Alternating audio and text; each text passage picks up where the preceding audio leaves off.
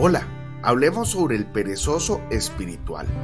Hoy es 10 de julio y te saluda el pastor Carlos Ballestero. Como todos los días, yo le oro al Señor para que ponga en nosotros un corazón puro y su presencia nunca, nunca se aleje de nosotros. En Hebreos 10, 24 25 leemos, y consideramos unos a otros para estimularnos al amor y a las buenas obras, no dejando de congregarnos. Todos tenemos tendencia a la pereza espiritual.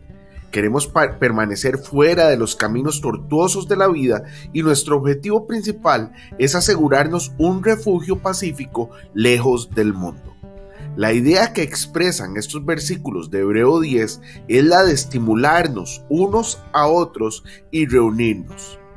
Ambas acciones requieren iniciativa, es decir, nuestra disposición a dar el primer paso para exaltar a Cristo y no a nosotros mismos. Una vida distante y solitaria es totalmente opuesta a la espiritualidad que Jesucristo enseñó. La verdadera prueba de nuestra espiritualidad se presenta cuando tropezamos con la injusticia, la mezquindad, la ingratitud y el caos.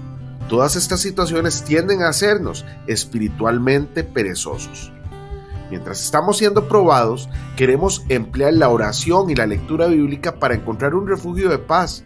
Utilizamos a Dios solo para obtener paz y gozo. Es decir, no queremos que Jesucristo se haga real en nuestra vida sino solamente disfrutarlo.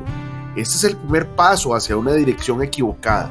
Todas estas situaciones simplemente son efectos y sin embargo nosotros tratamos de convertirlas en causas. Pues tengo por justo, en tanto que estoy en el cuerpo, el estimularos con este recuerdo, dijo Pedro en 2 de Pedro 1.13.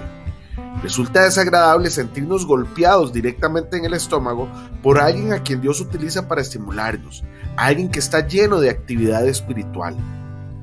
El trabajo activo y la actividad espiritual no son lo mismo. El trabajo activo puede ser realmente una falsificación de la actividad espiritual. El peligro de la pereza es que no queremos ser estimulados, pues solo queremos oír hablar del retiro espiritual. Sin embargo, Jesucristo nunca estimula la idea del aislamiento. Él dice, id, dad las nuevas a mis hermanos. Hoy bendigo tu vida en el nombre de nuestro Señor Jesucristo.